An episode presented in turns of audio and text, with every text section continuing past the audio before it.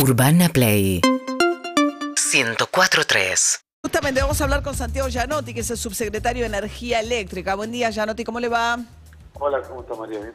Bien, ¿Qué, qué información tienen ustedes respecto de usuarios que todavía tengan dificultades? Sí, están más o menos este, en lo que es el, el ámbito del AMBA, que lo que controla la lembra, aproximadamente 40.000 usuarios, que es bastante significativo. Este, y se está trabajando con la distribuidora porque ya tiene que ir la distribuidora de cada lugar y hacer las reparaciones. De que, no, de que había lugares sin semáforos, porque evidentemente hay alguna instalación de distribución una estación transformadora, por ejemplo, dañada a consecuencia del apagón seguramente, que hay que ir a reparar. Entonces hay un programa de reparaciones, esperamos que en el transcurso de la mañana terminen de solucionar. Claro, o sea, lo que pasa es que entonces están complicados los que siguen sin luz porque es una reparación que necesitan que vaya una cuadrilla a reparar las subestaciones Correcto. para poder recuperar la luz. Correcto, no es levantar un botón y ver que funcione como pasó con el sistema nacional de alta tensión, sino que sea algo local, que no hay otra alternativa, que tiene que ir, ver cuál es la falla y repararla. A ver, y con relación a lo que pasó ayer, eh, digamos, sabemos que ustedes refieren de un incendio a las tres y media de la tarde en la línea de en- que une General Rodríguez con Campana, a partir de un incendio. Y ustedes dicen que la intencionalidad está en quemar la línea de alta tensión o que es un incendio intencional de pastizales. No, no tenemos elementos todavía para concluir, pero este lo más probable que sea porque más pastizales, porque una forma de limpiar, si se quiere un terreno de forma este, económica. El problema es que cuando pasan una una línea de esa envergadura, este, prender un fuego por abajo es bastante irresponsable. Por eso desde, desde que el ministro hizo la, la denuncia, la justicia casi de inmediato se puso a trabajar y, y hasta ayer a la noche estaban recorriendo la zona y meditando y ellos son los que más saben y nos, nos dirán qué es lo que pasó. Pero, a ver, yo, perdón, pregunto realmente desde la más absoluta ignorancia. ¿Esos este, cables no están de alguna manera protegidos? No, no, no, no, porque uno, digo, estos, esos son cables que viajan miles de kilómetros, ¿no? Algunos vienen incluso desde Yacyretá, que en de Corriente y Misiones, o desde el sur, desde el Neuquén, es que viajan miles de kilómetros hasta que llegan a los centros de demanda, justamente al Gran Buenos Aires. Y lo que hay es una obligación de la empresa transportista de constituir electroductos, que significa que abajo de la línea, 15 metros para cada lado... ¿Cómo, cómo, no cómo? El electro... el electroducto es una restricción al dominio porque esto pasa por arriba, imagínense, de campos privados, de fincas, de lotes, de lotes fiscales. Entonces la empresa Transener, que es la que la opera y mantiene la línea, tiene la obligación de que abajo de la línea esté limpia con una franja de seguridad de 15 metros, de 15 metros para cada lado desde abajo de la línea. 15 Ahora- metros, pero espere, la- eh, la- el va- ¿el cable va en altura o va en subterráneo? No, no, van a altura, pero Van a aún así altura. abajo, por ejemplo, por una cuestión de seguridad, no podría instalarse una vivienda, por ejemplo, abajo de estas líneas. O no debería sembrarse, por ejemplo, si se atraviesa algún campo, sembrarse ningún tipo de cultivo, porque a lo mejor un tractor o una máquina que esté, esté trabajando puede acercarse al- a, la- a los vanos de seguridad y producir alguna descarga eléctrica, ¿no? Y alguna una persona. ¿Usted dijo 15 metros o centímetros de seguridad? Metros, metros. Ah, metros. ah. No, no, es- tiene, digo, uno está a la línea y para los costados debería estar limpio y vacío.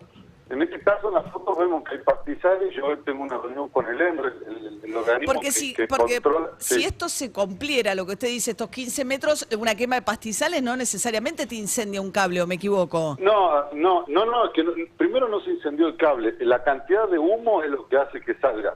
Pero aún así, lo que voy a decir es correcto, porque si, si vos tenés, digo, pastizales, ¿a qué medida? Una cosa es tener unos matorrales de 2 o 3 metros y otra cosa es tener 30 centímetros. Entonces lo que nosotros le estamos pidiendo que la justicia termine y estamos viendo de la zona a la vuelta es cómo estaba esa zona. Eran medio los matorrales, por ejemplo, en Misiones. Hay líneas que van entre medio de los árboles, digo, entonces ahí la calidad de servicio es muy mala. Acá nosotros vemos que era bastante bajito, digamos, hay, hay pastizales, pero a lo mejor eran algunos centímetros y quizás eso está dentro de lo razonable. Hoy, hoy voy al... O sea, puede ser un tema de mañana. transener, o sea, puede ser que la, tra- que la, Sí. transportado- de- eh, que, que la transportadora no esté cumpliendo con los Sí. requisitos de mantenimiento Sí, de los cables. por supuesto. Es- es- de, de- de los cables no, sino de la zona donde están los cables, que en este caso tiene que tener limpio el terreno. ¿Qué entendemos por limpio el terreno? Lo que me voy al ENRE a, a que me digan si te entienden y que, hagan la recorrida y pedir el informe a de cómo está el estado de, su, de sus miles de kilómetros de línea que tienen que cuidar. Y ayer, digamos, Atucha y eh, salen de las generadoras, dejan de funcionar pero por una cuestión preventiva, o sea, una vez que se quema el cable, dejan de alimentar la, la, la red para, para, para, para evitar males mayores. Claro, eso es, de nuevo, no, no es que se queman Es como cuando saltan los tapones de una casa. exactamente, con, con el humo se apaga el cable. El cable es como si fuera una manguera que transmite electricidad y de un lado se inyecta, digamos, la electricidad que se transmite y del otro lado se la recibe. Quedan sin posibilidad de incorporar, de, de, vincularse con esa línea, tanto el que inyecta, en este caso Atucha, como el que recibe los millones de, usuarios, de familias, de comercios que quedamos sin... Y Atucha preventivamente da de baja para no seguir metiendo energía en una línea que, que está quemada. Correcto, porque se produce otro accidente, entonces funcionan con desconexión automática y van saliendo todo lo que no puede entrar, va saliendo y apagándose. Atucha funcionó bien, o sea... Atucha, o sea, funcionó bien la red de seguridad. Sí, sí, sí, tiene unos sistemas, no es que se apaga, deja de inyectar el sistema, pero queda generando internamente con motores diésel y se va de a poquito apagando y también de a poquito se va prendiendo de nuevo. ¿Y cuando vuelves que ponen un cable nuevo que lo sustituye o evitan ir hacia, ese cable? No, no, no, no, no. Eh, cuando vuelve, en este caso, es como cuando vos bien decías, saltan los tapones, salta el disyuntor de la casa. Sí. Cuando vos solucionás el cortocircuito, este, que en este caso fue el incendio, levantás la llave y vuelve a funcionar. En el caso de, los sistemas de, de alta tensión lleva un tiempo eso, pero levantamos la llave y volvió a funcionar. pero lo, ¿cómo arreglaron? ¿Pusieron un cable nuevo o, No, no, no, porque, porque no, no se quemó el cable. Se recalentó. Claro, cuando siente ese calor, la tecnología, ah. los sensores que tiene hoy la línea, la sacan de servicio justamente para proteger las personas, las instalaciones. Es, es más recomendable eso, por más que quedemos sin luz, que seguir transmitiendo electricidad con, con esa amenaza abajo. Ah, Entonces, ah, o sea, fueron a ver qué pasaba. Lo que tuvieron es que enfriar la zona, digamos, de la eh, parte de los pastizales para Correcto, enfriar la zona y después volver a configurar el sistema eléctrico de tensiones, que es lo que, lo que demora, pero en este caso funcionó todo bien lo que el sistema eléctrico, las defensas, por eso en, en tres horas se pudo recomponer todo. Si hubiera habido daño, el, tiempo de reposición hubiera sido mayor.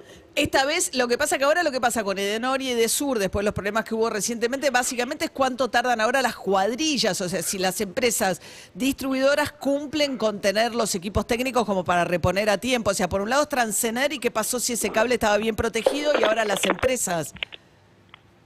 Claro, correcto, porque en este caso, vos, o sea, porque de nuevo también eso también lo vamos a hablar hoy en el caso puntual de Edenor y Edesur, ellos tienen que tener determinada cantidad de cuadrillas, pero están pensados para días este, normales, de calor exigente, pero pero no con este con, con una falla de envergadura. Por eso lo que se les pidió anoche fue que refuercen su, sus cuadrillas y sus servicios, y hay unos tiempos de reposición que vamos a ver si están cumpliendo. Ajá. Claro, porque eh, curiosamente, digo, fue un día, son unas semanas récord de calor que estamos teniendo, pero no tuvo que ver con la alta demanda. Eh, se cayó, o sea, fue, es como la tormenta perfecta, pues se cae en un día muchísimo calor por otra razón. Aunque uno puede pensar que por ahí se quema por el calor, eh, que algún efecto tuvo. Y eso de nuevo, ¿por qué se produjo el fuego? Lo que intentamos nos diga la justicia. Sí, la foto la muestran el fuego muy, muy localizado bajo la línea, digamos, y no no es un incendio como lo que lamentablemente vimos en, el, en, Corriente el, año pasado. a, ver si puede poner mejor el auricular que no estamos recibiendo, escuchando mal ahora. Estamos hablando con el subsecretario de Energía Eléctrica Santiago Yanotti. Sí, a ver. Oh, ah, hola, hola. No, te decía que, que en este caso el incendio, lo, lo que se ven en las imágenes que tomábamos, vamos a ver no dice la justicia, pero me pareciera que estaba muy, muy focalizado. No era un incendio de eso que lamentablemente vimos el año pasado, ¿se acuerdan que en la provincia de de corriente que se prendió al no sé, el 60% de la provincia. O sea, ¿a ustedes les llama la atención que justo por donde pasaba el cable se haya producido el incendio? ¿Esto es lo que está diciendo? Justo en el medio, sí, sí. de nuevo, puede haber no habido intencionalidad en el sistema, pero el daño que se provocó fue fue muy, muy grande, así que esperemos que, se logre dar con los responsables. Ahora, los aumentos que se vienen de energía se mantienen, porque abril y junio 30% y o sea, es un 60% en el primer semestre que va a haber de aumento eh, de usuarios de Denor y de Sur. Desde norte y de sur, el, aumento que hay son lo que lo que anunció el ERDE, que son, sí, no sé cuánto da el porcentaje, cada uno sabe lo que, lo que decía su factura, pero son dos cuotas de 350 pesos, por ponerlo de una manera, en, un consumo promedio. Una cuota de 300, 350 pesos ahora en, en abril y la otra en junio. Cuota no, o sea, que pagar, o sea, eso ya sube la tarifa. Por eso, por eso, digo, cuota es, en, en- en dos cuotas se hace el incremento y el, el- los incrementos aproximados son 350 pesos en cada una de las etapas, si querés, no, no decimos cuota. Santiago Llanotti, subsecretario de Energía, gracias, que tenga buen día. Buen día, que estén muy bien. Hasta luego. Síguenos en Instagram y Twitter. Arroba Urbana Play FM